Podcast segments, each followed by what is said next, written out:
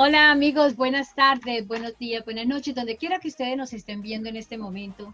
Hoy tenemos otro de nuestros acostumbrados cafecitos virtuales con un personaje que de verdad que tiene mucho, tenemos mucho que aprender de él y tiene mucho que contarnos. Pero primero déjenme que me presente, mi nombre es Janet Rodríguez, estoy en los Estados Unidos en una ciudad que se llama Sefield Hills, pero soy bogotana de origen. Eh, también me acompaña mi amigo y socio César Torrenegra, a quien quiero que él mismo se presente para que después demos paso a nuestro invitado de honor del día de hoy. Ahora, César, ¿cómo estás? Oh, hola a todos, hola Janet. Eh, un saludo muy especial a todas las personas que nos están viendo. Eh, les saludo desde la hermosa, próspera y pujante Barranquilla Beach, Colombia, South America. Y hoy tenemos un invitado de lujo para este cafecito virtual. Él es Paulo Castañeda, directamente de la Sultana del Valle, Cali, Cali, Colombia.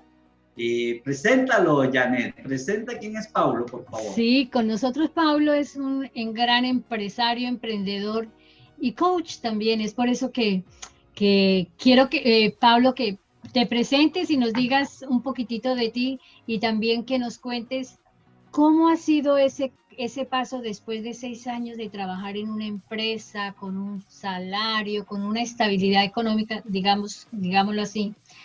¿Cómo ha sido ese traspaso a ser emprendedor, a ser independiente, a, ir por tus sueños y hacer lo que estás haciendo? Cuéntanos un poquito de eso. Hola Janet, hola César, ¿cómo están? Bueno, mucho gusto. Mi nombre es Pablo Castañeda, como usted ya lo han dicho. Vivo en la ciudad de Cali Valle, como dice, donde tenemos el PAM, el pan de bono, el champús, eh, las empanaditas, bayunas y bueno, muchas cosas y delicias más que tenemos acá en el Valle del Cauca. Entonces, gracias por invitarme a este cafecito virtual, aquí deleitándome un rico y delicioso café colombiano de Juan Valdés. Me encanta el café y esta es la hora precisamente que me tomo mi cafecito y acompañado de estas dos grandes personas. Bueno, como ustedes dicen, me dedico en estos momentos eh, al tema del coaching, ¿sí? Ya llevo, digamos, ocho meses independiente, pero llevo casi dos años, más de tres años estudiando todo lo que tiene que ver con el tema del coaching, el crecimiento personal.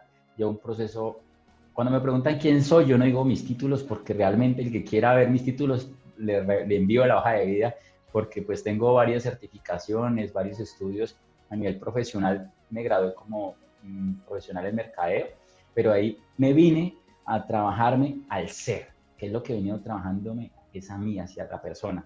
Intenté hacer una maestría, mm, hice dos módulos, pero al final me retiré. Digamos que eso ha sido uno de mis pequeños fracasos que he tenido, que no, terminé la maestría, la tengo ahí pendiente, un MBA, pero me di cuenta que más de, tener más títulos en mi carrera, necesitaba era tener un, título que me ayudara a crecer como persona. Entonces he hecho varios procesos eh, que me han ayudado a conocerme, autoconocerme y a poder girar eh, esa transformación interna que necesitamos todos, porque a veces nos fijamos más en los títulos que tenemos, que tenemos de pronto eh, en una hoja de vida, que realmente los títulos que nos da la vida para poder interpretar todo lo que nos pasa y lo que nos está sucediendo. Mira lo que hoy en día eh, está sucediendo a nivel de pandemia, es una preparación que tienes que tener emocionalmente, eh, física, psicológica y mental. Entonces, digamos que esa ha sido mi mayor preparación los últimos años y que sigo preparándome, dándome cuenta que la intencionalidad en el crecimiento tiene que ser constante, no es de que yo hago este fin de semana una certificación y con eso ya hasta el próximo año, no. Como todos los celulares, no sé si ustedes tuvieron el Nokia 1100 eh, o el 1003 es un, ese celular funcionaba perfecto y tenía un juego maravilloso que era la culebrita. No sé si se acuerdan de esa culebrita que daba tiempo a uno. Y digamos que hay personas que todavía mentalmente están con ese Nokia 1100. Y ya hoy tenemos el iPhone 11, 12, 13, no sé en cuál va. Tenemos el, el Samsung que ya va en el 10 más y va trayendo cada año, cada seis meses va sacando tecnología. Van que actualizándose pero tenemos personas que todavía siguen con su mentalidad con el Nokia 1003, que fue muy bueno, que fue un, para mí uno de los mejores celulares porque ese se caía, rebotaba y volvía y te caía la mano y funcionaba perfecto. Hoy en día los celulares caen y ya la pantalla hay que cambiarla, hay que cambiar el display, hay que cambiarle un poco de cosas y prácticamente son eh, celulares que, que, no duran mucho, ¿sí? En cambio, esos duraban mucho, pero ¿qué pasaba? Es que no se actualizaban, o sea, que ya lo que las funcionalidades que tiene hoy en día estos celulares, los smartphones que llamamos, a los celulares que iniciaron, o sea, estamos hablando de un giro total, o sea, que cambió la tecnología. Yo recuerdo mucho cuando me compré mi primer celular, yo emocionado y llegó un jefe y me dijo, Pablo, y las que estos celulares vamos a poner, les vamos a mandar a colocar que usted se mete, porque yo era en ese momento era eh, asesor de ventas y me tocaba ir a puntos de venta, entonces a uno le hacían mucho seguimiento, entonces me decía, yo le decía, no, jefe, ¿cómo le ocurre esa vaina? ¿Eso cuándo será que va a pasar? Y si hoy, tú ves, mira lo que está pasando hoy en día, estamos nosotros, tú estás en, Estados Unidos, acá mi amigo César está eh, en, la linda Arenosa, ¿es que estás? ¿Sí? Barranquilla. En Barranquilla, en la Arenosa, y yo estoy aquí en Cali. Estamos los tres en diferentes ciudades y nos estamos viendo. Lo podemos hacer desde un computador, lo podemos hacer en celular. Y en ese momento, cuando mi jefe me dijo eso, yo lo decía, este man está loco, ¿cómo se le ocurre eso? ¿Me hago entender? Y si miramos atrás, eso fue hace 20 años. O sea que lo que pronto hoy nos está sorprendiendo, en los próximos 20 años miramos atrás, es totalmente diferente. Y eso es lo que ha pasado con el tema del coaching.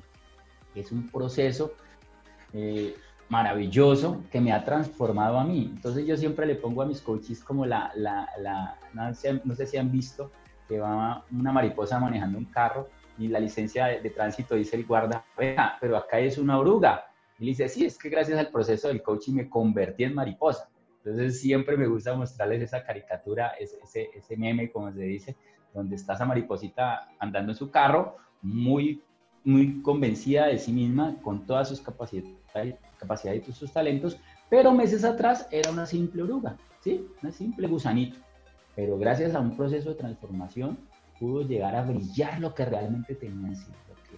La gente de pronto a su alrededor, su entorno, su ambiente no veían y le decían, tú no sirves para eso, tú no eres capaz de eso, eh, ya hay gente que lo hace, pero ¿qué pasa? Que necesitó una persona externa para que mirara todo su potencial. Y lo que nosotros como coach es lo que siempre tenemos, esa vista aguda, esa vista que vemos lo mejor de lo mejor de la persona. No hacemos juicios, no hacemos presunciones de que esa persona, no, es que esa persona le falta, no. Vemos es el potencial de la persona y de ahí empieza todo un proceso, porque yo tampoco creo, como dice nuestro mentor, en los líderes microondas, ¿no? Que se meten al microondas y a los tres minutos ya sale listo, pues el super líder ya preparado con todo el, tema ejecutivo y salir a, a, a, liderar una empresa. Es un proceso. Ustedes que lo conocen, está la ley del proceso, que el liderazgo no se hace en un día, sino se hace diariamente. Hay que trabajar fuerte, fuertemente. Entonces, Villani y mi César, aquí estoy y, no sé, sigamos disfrutando este cafecito. Claro que sí. Claro. me parece, me parece buen punto lo que nos has comentado.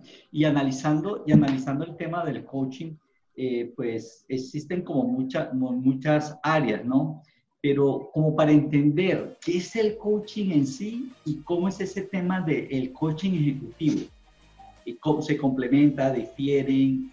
En sí, estos dos conceptos, ¿cómo, lo, cómo los ves tú? Mira, hace poco leí un libro y decía cómo explicaba el coaching, qué es el coaching. Entonces, eh, no sé si ustedes recuerdan, hace poco, antes de marzo, me encanta a mí mucho ir a cine. O sea, una de las pasiones que yo tengo de los hobbies es ir a cine con mi familia. Es más, estaba disfrutando este año de que de tanto ir al cine el año pasado me dieron una tarjeta platino con un baldecito para yo reclamar crispetas y yo en enero y febrero empecé a gozarme ese baldecito y yo muy contento porque ya no tenía que hacer filas, sino que iba. Y bueno, mira lo que pasó, ya tengo el baldecito guardado y hago crispetas de microondas porque qué más. Me gusta ir mucho al cine y cuando tú vas al cine, ¿qué pasa cuando llegas al cine y no están dando la película todavía? La sala está oscura ¿sí? Entonces, digamos que tú eres ese coach, esa persona que necesita coaching. Que, y necesitas ir hasta donde está tu silla. Tienes el boleto, sabes dónde llegar con tu boleto, pero el camino está oscuro y tú no sabes. Y tú no sabes porque eso viene por letras y por números. El coach es la persona que coge con la linterna, te va guiando, te va llevando, más no te coge la mano, sino que te va diciendo, mira, el camino es por acá, por acá, por acá, tu silla es la F13. Entonces te ilumina el camino hacia allá y tú lo que haces es tomar la decisión y subir las escaleras y llegar hasta esa silla y sentarte. Muchas veces tú no sabes cómo se baja la silla, porque hay sillas, dependiendo de la sala, que son difíciles. Entonces te va a decir, baja la palanca, baja la silla y te sientas. El coach nunca te va a coger y te va a cargar y te va a llevar hasta la silla. O sea, nunca. siempre te vas a iluminar ese camino por medio de qué? De preguntas. Esa es como la forma más fácil de explicarte qué es el coaching. Es una metodología basada por una investigación de muchos años. Y si tú miras, uno piensa que el coaching es nuevo. No, mira que Sócrates hablaba de la mayéutica. ¿Y la mayéutica qué es? Hacer preguntas, ¿sí? Que esas preguntas tenían un origen y tenían algo que era llevarte hacia, un, hacia algún estado que quería. Entonces, digamos que desde la filosofía ya hacían prácticas de coaching, pero no estaba identificado con una metodología como lo tenemos hoy en día. Y si miramos a Jim, Jim Whitmore, que es uno de los padres del coaching, que ha venido trabajando mucho, que tiene varios libros sobre, sobre este tema y que me fascina además, porque habla mucho del tema del, coaching ejecutivo.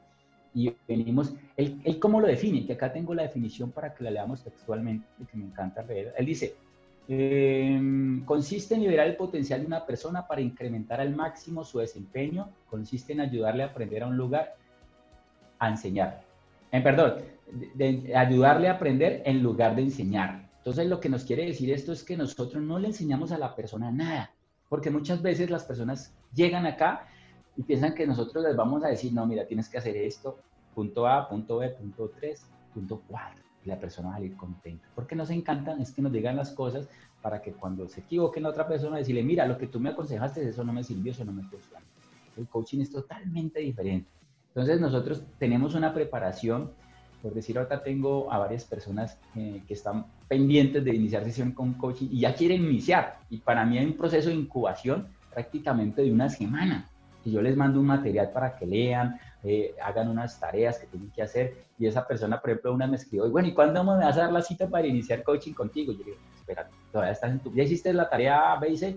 No, estoy en eso. Bueno, termínala, cuando ya la termines me escribes y ya inmediatamente agendamos. ¿Por qué? porque es que las personas están ansiosas de que les digamos qué hacer y en el coaching no vas a encontrar eso. O sea, ningún coach te va a decir qué tienes que hacer. Coach profesional, ¿no? Te estoy diciendo coach profesional porque coach en estos momenticos hay muchos y ustedes saben de que hoy en día en un fin de semana están graduando mil, dos mil coaches y, y, y, yo, es una profesión, ¿cierto? Pero digamos que los que amamos esto a nivel profesional, los que le seguimos invirtiendo, leyendo, yendo a seminarios, diplomados, certificados, para realmente tener esto como una opción de vida, pero a nivel profesional. Yo siempre digo, si tú quieres estar, siempre hazlo como si estuvieras en las grandes ligas, porque a veces lo hacemos, yo he hecho diplomados con compañeros y muy bueno el diplomado, dos, tres fines de semana, muy chévere, y ya se nombra el coach. Y yo digo, pero venga, hoy en día, cuando he conocido mucho del tema del coaching y, y ser coach, digo, Dios mío, cómo hay personas todavía por ahí que están diciéndose que son coach y realmente no hacen absolutamente nada al coaching. Pero bueno, ese no es el tema de acá. Eso que se, se encarguen las agremiaciones, que precisamente es lo que están haciendo ahorita, es generando que el coaching sea algo profesional y que nos distingamos de muchas otras profesiones, porque siempre nos tienden a, comparar con quién, con psicólogos, con mentores, con asesores, con consejería, y somos totalmente diferentes. El coaching es una rama, es una disciplina que es totalmente diferente y es ajena lo único que vas a encontrar son preguntas. Una persona dispuesta a escucharte, porque eso sí, somos grandes escuchadores. Y al principio, cuando no sé si a ustedes les pasó, que a mí me, gustaba mucho hablar y, y decirle a la gente qué hacer y todo eso. Y cuando tú te empiezas a meter al rol de coach, tienes que, yo digo, morderme la lengua y escuchar pacientemente y tal. Al principio fue un proceso como todo. Hoy en día me considero un gran escuchador y, un gran coach por eso, porque he entendido esto es escuchar con qué? Con el corazón, no tanto con los oídos, sino con el corazón de mi, de mi coaching, de escuchar qué es lo que realmente, qué me está queriendo decir con sus palabras, qué me está queriendo decir con su cuerpo, con su expresión, con su respiración, entrar en ese estado de rapport y de mirar si esta persona realmente lo que me está diciendo me lo está diciendo a mí, se lo está diciendo a él o a quién se lo está diciendo y cómo lo está diciendo y lo está interpretando. Porque a veces solamente estás a una sola pregunta de cambiar tu vida. ¿Qué es lo que pasa? Nosotros no somos capaces de hacernos esas preguntas retadoras, esas preguntas que nos cuestionen, nos saquen lo mejor de nosotros. El coach está disponible para eso, para ver lo mejor de ti, ayudarte en tu proceso y poder sacar todo lo que tienes por dentro. Entonces, hay dos cosas. Coaching, hoy en día vemos coaching de todas las clases, ¿sí? Entonces, vamos a definir conceptos. Primero, el coach es el que hace el proceso de, de la sesión de coaching. El coaching es el proceso entre un coach y un coachee. Y el coachee es el que recibe el proceso del coaching, que es el proceso de descubrimiento personal. ¿Sí? Y los coaches son varios. Por ejemplo, en este caso, nosotros tres somos coaches. Entonces, de nada. Porque es que me gusta tenerlo aquí, cuál es el coaching. ¿Sí? Entonces, eh, tener en cuenta de que como coaching solamente hay una metodología. Casi todas se basan en el método Grow, ¿sí? que, es el método básico del coaching. Ya al mercado o a las personas que tú te dirijas cambia, si es coaching ejecutivo, si es coaching live, coaching personal, o si es coaching de vida, coaching ontológico, que es una rama que ha salido hoy, ahora en día, se ha posicionado mucho al, al sur de, de, de Sudamérica, además que todo en Argentina, parte de España ya está conectada con el tema del coaching ontológico, ya Colombia también ya es un boom, y viene creciendo mucho el coaching ontológico, que es a partir de la parte holística del ser. Y todos giran con diferente de acuerdo, coaching deportivo, coaching financiero, hay muchos temas. En el caso mío me he dedicado al coaching ejecutivo por dos razones. Una, porque me encanta, vengo de, de, de, haber trabajado con una empresa multinacional seis años, que gracias a Dios me dio muchas bendiciones y es un trabajo que lo hice apasionadamente y amorosamente y tuve grandes beneficios financieros a nivel profesional y personal, pero descubrí de que sin embargo había muchas cosas que se podían mejorar. Cuando yo ingresé al proceso del coaching como coachee, no como coach, sino como coachee, yo primero tuve coach que me ayudaron a mi proceso personal y entendí dentro de mi propósito de vida de que yo tenía algo más que fuera de tener un buen cargo, una buena empresa, un buen salario, que yo podía ayudar a otras personas por otras cosas, por otras razones. Bueno, eso es otro, otra hora de explicarles cómo fue ese proceso, entonces aquí hagámoslo más resumido. Y es eso, entonces, ¿qué pasa? Que para el coaching personal hay un proceso y para el coaching ejecutivo es prácticamente el mismo proceso, solamente en dónde estás concentrando tus objetivos. Si es a manera personal, si quieres bajar de peso, si quieres tener una mejor vida financiera, si quieres mejor relacionarte con los demás, es coaching personal. Pero si ya quieres algo a nivel profesional, destacarte en tu empresa, eh, querer un nuevo cargo, eh, ser más productivo en, tu organización, querer alcanzar un cargo más alto, ahí es donde los coaches ejecutivos podemos ayudar, podemos empezar a trabajar. Uno, porque tengo la experiencia de haber trabajado en varias empresas nacionales y multinacionales y dos, porque digamos que, como el tema de César, que ya conocemos todo lo que es adentro de una empresa, el organigrama, los cargos y todo eso, podemos también con esa, esa experiencia y lo que llevamos, mirar a las personas y proyectarlas, porque hay personas, se lo digo yo. Cuando encontré mi, eh, mi, mi, tema de coaching, yo quería ser gerente. Yo era gerente de cuentas, pero quería ser gerente regional o gerente nacional. Pero en mi proceso me ocurrió algo muy chistoso. Yo estaba ya como en dos, tres sesiones de coaching, yo ya estaba proyectándome qué tenía que hacer, qué tenía que descubrir para ser gerente y todo eso. Cuando llegó en una sesión y me y una pregunta de esas retadoras que les digo que siempre hay un cambio de vida, y me preguntaron que por qué quería ser gerente. Y yo dije, si tú ya eres gerente, yo dije, pues sí, pero, pero quiero manejar gente, quiero, mejor dicho, ir a viajar por un avión y todo eso. Entonces, cuando y tú si quieres eso para tu vida, si tú me acabas de decir de que no te gusta casi viajar, que no sé qué, cuando me di cuenta dije, oh my God, si me voy de gerente nacional, voy a viajar más, voy a estar menos en mi casa, voy a tener que hacer, yo dije, no, Dios mío, yo no quiero ser gerente regional, yo no quiero ser gerente nacional, yo estoy feliz acá. Más bien quiero ser un mejor can, un mejor eh, gerente de cuentas. Y ahí fue de, las primeras cosas que, como que desperté y abrí mis ojos y dije, no, estoy trabajando, ¿es por qué? Porque tenemos algo que nos han, grabado en la vida, es que esto tiene que ir a una empresa y empezar a escalar, a escalar, a escalar hasta llegar a los más altos rangos. Y si tú ves, hay muchas personas que se quedan estancadas en un rango es porque no quieren, pero a veces no saben ni por qué quieren, pero a veces en el caso mío yo me di cuenta que no quería, porque ese estilo de vida de los gerentes que estaban en ese momento, que yo podría hacer el backup o el reemplazo de ellos, esa vida que ellos estaban viviendo yo no la quería para mí, porque ellos viajaban prácticamente cuatro días a la semana, eh, los fines de semana uno los veía mandando correos, eh, estaban, mejor dicho, estaban 150 o 200% dedicados al trabajo. Y yo en ese momento estaba entre el coaching y estaba entre el tema de, de, seguir triunfando en mi empresa. Entonces en ese momento me di cuenta de que no, eso era lo que quería. Más bien empecé a hacer un año de trabajo donde quería fortalecer mis habilidades como CAM y mejorar muchas de las cosas que quería.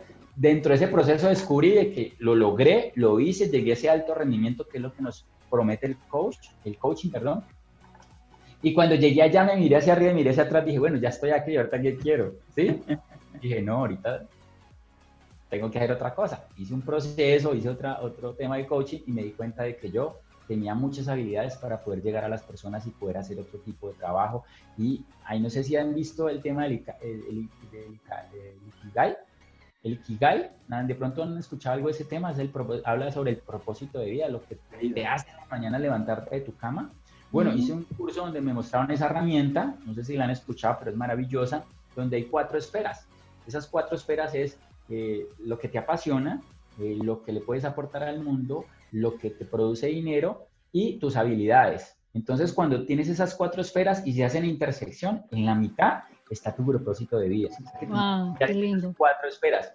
¿Sí me entiendes? Entonces, cuando yo me di cuenta, yo estaba girando, en mi vida en ese momento tenía tres esferas. La parte económica estaba potenciando mis habilidades y estaba viviendo mi pasión, pero al mundo no lo estaba teniendo en cuenta. ¿Para qué puedo aportar al mundo? Entonces yo decía, Dios mío, o sea, tengo tres de cuatro, estoy bien, digámoslo, ¿cierto? Porque hay unos pueden estar en una o en dos. Hay unos que pueden estar en la de financiera que solamente están monetizando, monetizando y se olvidan de su pasión, de, de sus habilidades y el mundo entero. Y yo dije, Dios mío, entonces ahorita qué sigue para mi vida? Y empecé a hacer talleres, a tener mentorías, a tener temas con, con personas, a leer libros, a investigar. Cuando dije, Dios mío, yo lo que quiero para mi vida es esto. Y en, y en ese momento llegó el John Maxwell Team que, que fue algo maravilloso para mí en el 2018 y empecé a ver, a ver, ya, ya, ya, ya volverme pues un consumidor y un lector y, y, un escuchador y todo eso, y empezó mi vida a cambiar. Hasta el año pasado, en diciembre del 2019, que tomé la decisión, hablé con mi, mi gerente, con mi jefe y le dije, venga, yo estoy feliz acá, pero realmente tengo otro propósito superior que yo sé que pronto no, puede, no me puede estar ganando la plata en estos momentos que me va a ganar acá, pero sí voy a estar más tranquilo, voy a estar con mi familia, voy a estar en estos momentos, pues, viviendo mi propósito con las cuatro esferas, ¿sí? Vuelvo y le digo las cuatro esferas porque me gusta mucho tener en cuenta el Ikigai, que, que fue una de las herramientas que me ayudó a encontrar mi propósito de vida. Y bueno, y leerme eh, Vive tu sueño, Vivir intencionalmente, que fueron libros que también me aportaron Maravillosos. en mi proceso. Y bueno, y muchos libros de Joe Barber que yo casi todos me los he leído, me los he escuchado, pero son maravillosos. Entonces, César, esa es la diferencia entre un coaching personal y un coaching eh, ejecutivo, que uno se, encierra más a algo, un resultado que tú quieres a nivel personal, pérdida de peso, mejorar tus finanzas, mejorar tus relaciones, que va más a la persona. Y el otro ejecutivo que es algo a nivel profesional que tú quieres ayudar a, descubrirte o a mejorar habilidades para llegar a un nivel posicional dentro de tu organización. Aunque, yo siempre lo digo, no puede haber coaching ejecutivo sin coaching personal.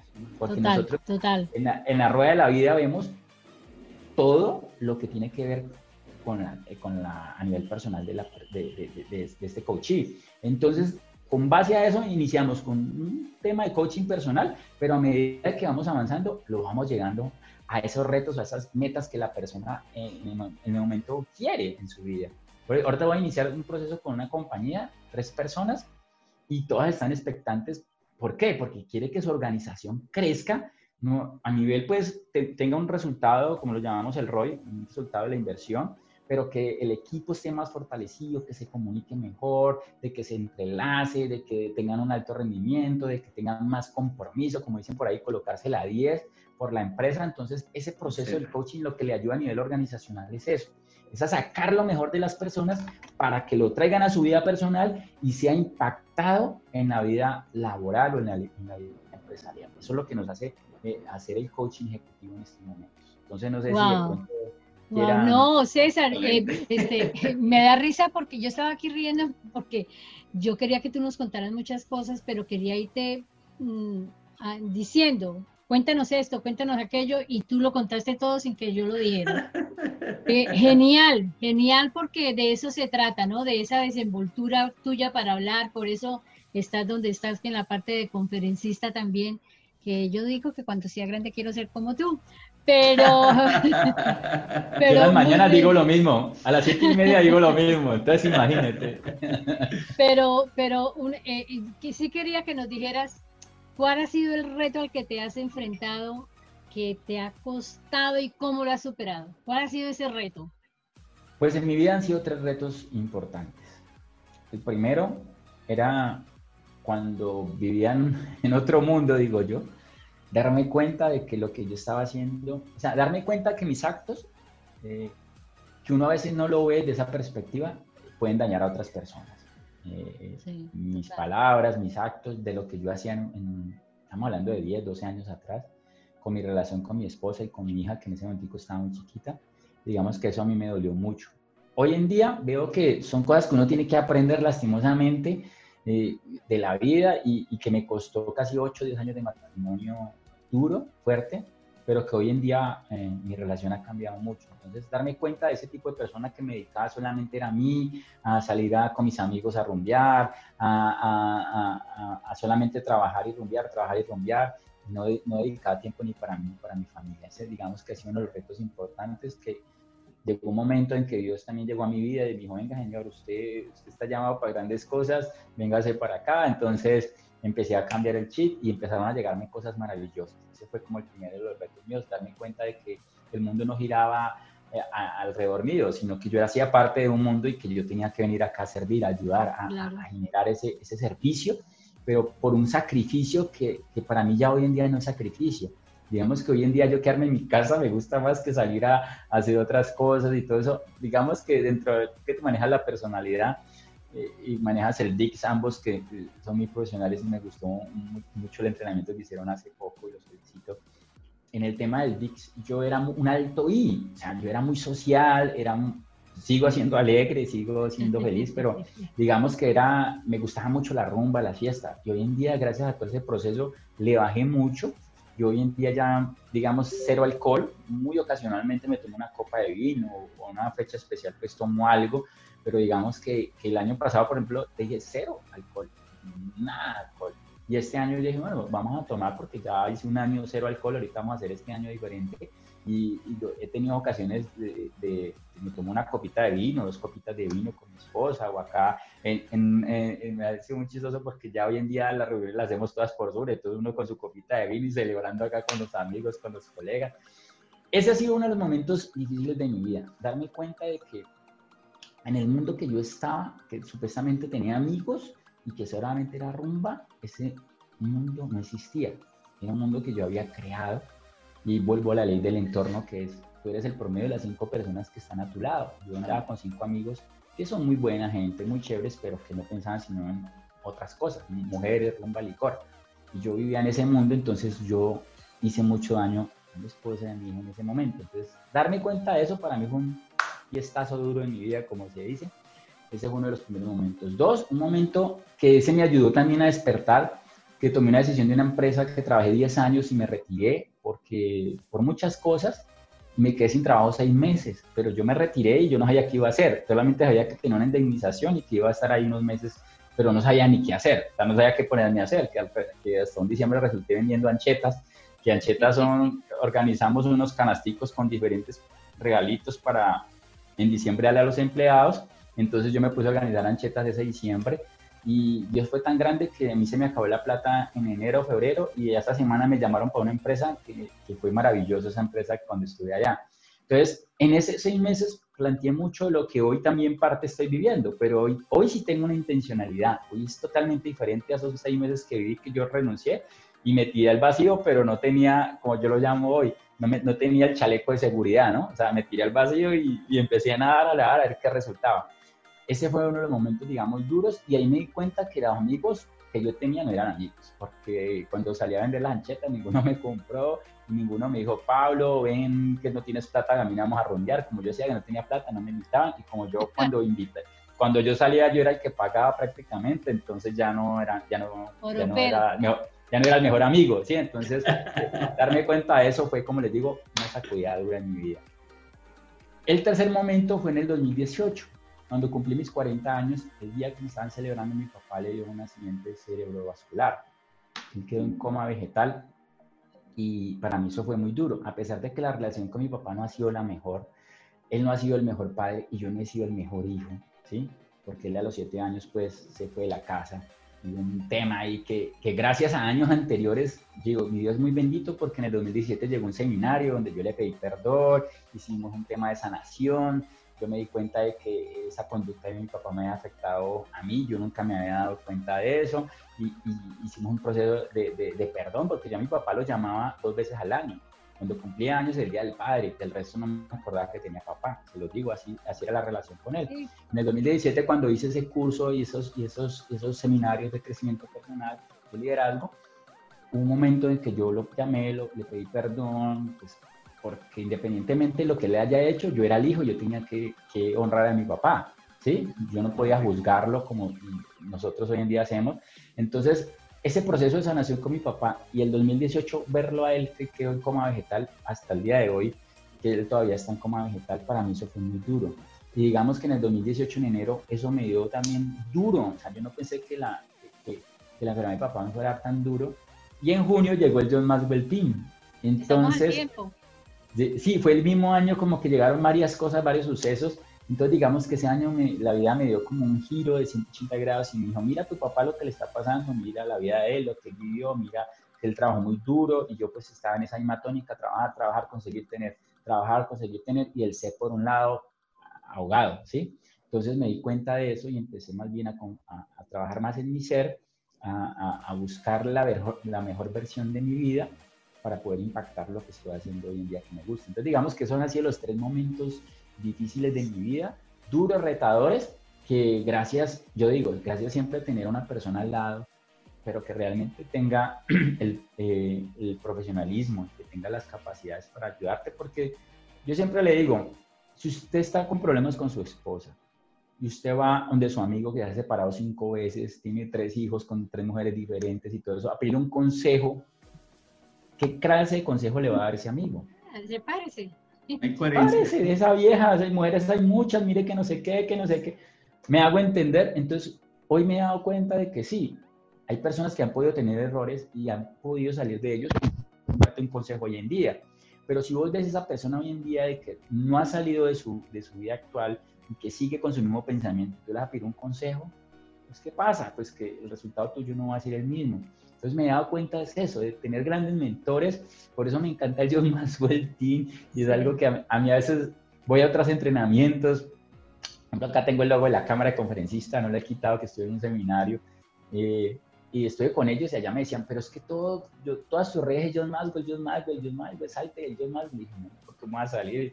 Si eso es lo que me ha dado vida, lo que me ha dado eh, ese ímpetu, esa personalidad, y eso es lo que me dado esa fuerza, porque nosotros somos una familia donde quiera que estamos. Tú eres de John Maxwell y yo, ay, yo soy de John Maxwell y empezamos a hablar de un tema en común, somos como una tribu.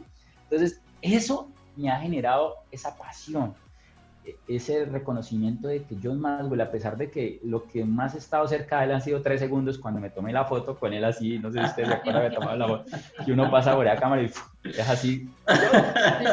Uno no sabe si mirar la cámara o mirarlo a él. Si lo mira a él, chévere por verlo, pero si, mira, si no mira la cámara, pues quedas torcido en la foto. Entonces, esto ha sido un momento maravilloso. Y no mentiras, mire que cuando estuve en Orlando, él pasó, porque él es una persona que es muy accesible, pero como uno lo ve tan grande, entonces yo le dije en ese momento, John, John, picture. Yo en inglés no sé nada, pues yo le dije, John, picture, picture. Cuando él me dijo, sí, come on, come on, my friends. Y entonces yo salí corriendo, pero yo me quedé como que sí o no. Y cuando mis compañeros que estaban y camine, vamos, Pablo. Y entonces yo quedé último en la foto y los otros quedaron al lado del John. Y dije, vea, no fui que le dije la foto y los otros ahí mismo ellos sí se la pillaron y dice, bueno, yo quedé como que él me dijo, sí, on, my friend, y no sé qué. Yo, ah, a mí me yo no sabía qué me estaba diciendo. Entonces fue muy chistoso porque ese pasillo del hotel que es grandísimo, él pasa caminando por ahí y uno lo ve y yo hago, John, John Picture, y él dice, sí, come on, come on, y como él va con, como, con las personas, con Linda, creo que se llama la, asistente y las, las, otras personas ahí en la vela, entonces uno como que le da pena, ¿cierto? Entonces decir que todo e, ese colegaje que existe en el John Maxwell, eso que existe, que a pesar de que personas de otros países están, y hay como algo en común, y tú lo decías ahorita antes de empezar la reunión, el ADN. Tenemos un ADN que son unos valores muy bonitos que Él nos ha, nos ha regalado y nos ha hecho de que eso transpire en nuestras venas. Y es más, mira que yo desde marzo tengo este cosito, este, este, esta, esta pulserita que dice John Maxwell Team, dice ADN o DNA, como es en inglés. Sí, mira, tú también la tienes. César, la tuya, a ver, ¿qué pasa, César? y, mi perrito, mi perrito ayer me la estaba mordiendo y le dije, ay, papá, usted me muerde esto. Y por, el, por el tema de la, y tengo de este También. I am a leader, I am a leader, de John Imagínate, imagínate. Y entonces yo, digamos que, que ese colegaje es lo que me ha hecho sacar todos esos retos. Y después de que estuve en el 2018 con tantas cosas, lo de mi papá, eh, un tema laboral que tuve, y llega John Maxwell, para mí eso fue algo que, que, pudo superar todo eso que estaba ahí. Y he sido muy dedicado, muy comprometido. Yo creo que Jane lo sabe que me pregunta, ¿y usted de qué está? No, esto acá no se me da, estoy en una certificación, estoy en esto, en esto. Pero es por eso, es porque me ha apasionado tanto saber y descubrirme de que siempre hay una oportunidad de cada día ser mejor de poder darle al mundo cosas mejores y que todo depende de quién, de ti, ¿sí? De que tú eres la única persona que puedes ayudar y, y, aportarle a otras personas. Y algo que, un maestro, un mentor hace poco me dijo y que ha calado en mi, en mi mente, y es que tú puedes ser el milagro de otra persona. Total. Con una frase, con un mensaje, con un video, con esto que estamos haciendo acá. Tú no sabes quién va a ver esto y a quién le va a llegar, a llegar ese mensaje que va a decir, Dios mío, ¿qué estoy haciendo? Que puedo cambiar mi vida ya. Y es tanto. No sé si tú estuviste en la, reunión con una colega que nos decía que fue una conferencia y, y, al terminar la muchacha le dijo, gracias a tu conferencia pensaba quitarme la vida hoy, ya había dejado la carta y todo, y ya gracias a esta conferencia mi vida cambió. Esos mensajes, cuando yo escucho esa vaina, yo me pongo como Amparo Grisales, me ericé. Me ericé. me erizo.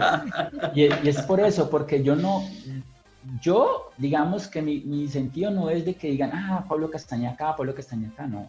Que yo cambie a alguien o que no. Que por lo menos algo de lo que dije, algo de lo que he hecho pueda ayudarles, aporte a alguien, con eso yo me voy tranquilo. Y como yo le decía esta mañana a una colega que va a hacer una, una presentación, y yo le decía, mira, con que se conecte uno y que con ese uno entienda tu mensaje, con eso das por bien servida. Porque a veces queremos impactar a miles, a millones, a centenarios, pero a veces estamos alrededor de los de nuestra casa no impactamos ni a los que estamos al lado de, los vecinos o los que están alrededor de nosotros. Entonces, eso es muy importante tenerlo en cuenta, que el, impacto tiene que ser empezando con uno, a los que están a nuestro entorno y de ahí para allá a los que más puedas impactar.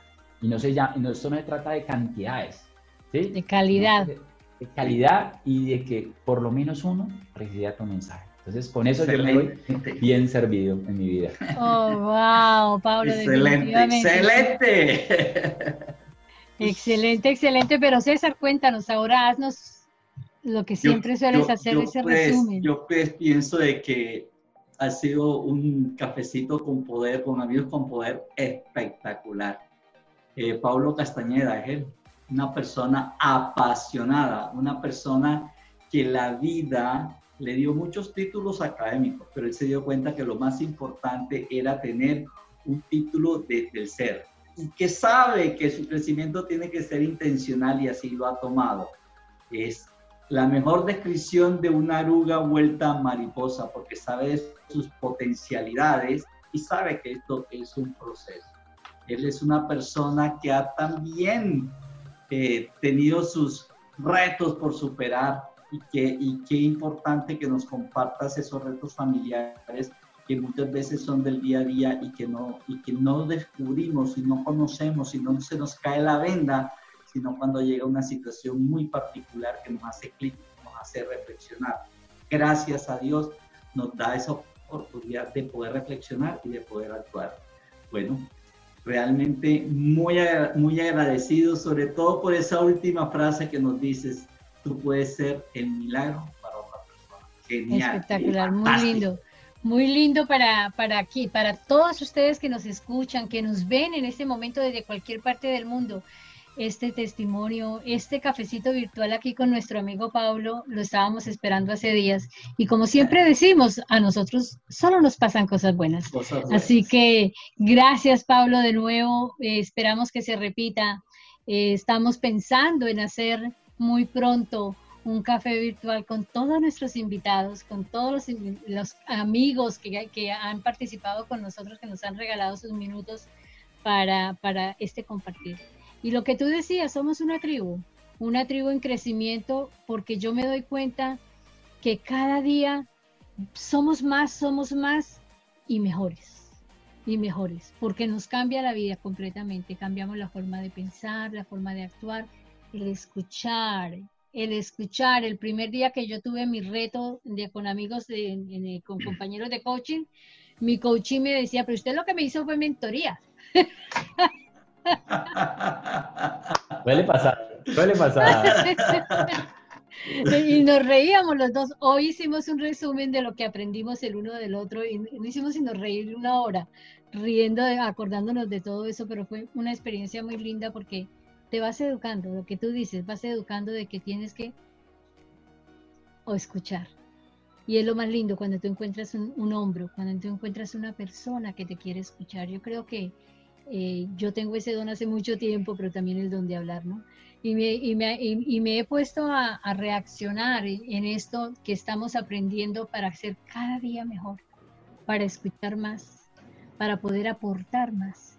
Así pues que, mi querido amigo Pablo, gracias y una, un abrazo virtual aquí desde una tarde opaca, un poquito opaca aquí en, en la Florida, con ganas de llover, pero llena de mucho, mucho amor. Eh, de verdad que ha sido unos minutos maravillosos y gracias de nuevo por darnos este tiempo que sabemos que, que, tú, que como el, el tiempo de nosotros es oro, el tuyo es más, más, porque estás con muchos proyectos y, y, y, te deseamos todo lo mejor. César, despídete y despide a nuestro invitado del día de hoy, a nuestro muchas amigo gracias, del día de hoy. Muchas gracias, Paulo. Realmente un placer eh, realmente muy contento y de verdad mil, mil gracias, muy agradecido, porque sé que alguna de las cosas que nos has contado, que nos has compartido, va a afectar positivamente a alguien que lo escuche. Alguien necesitaba escuchar esa voz. Muchas gracias. Súper, gracias a los dos, maravillosos. Un abrazo. Un abrazo. Excelente.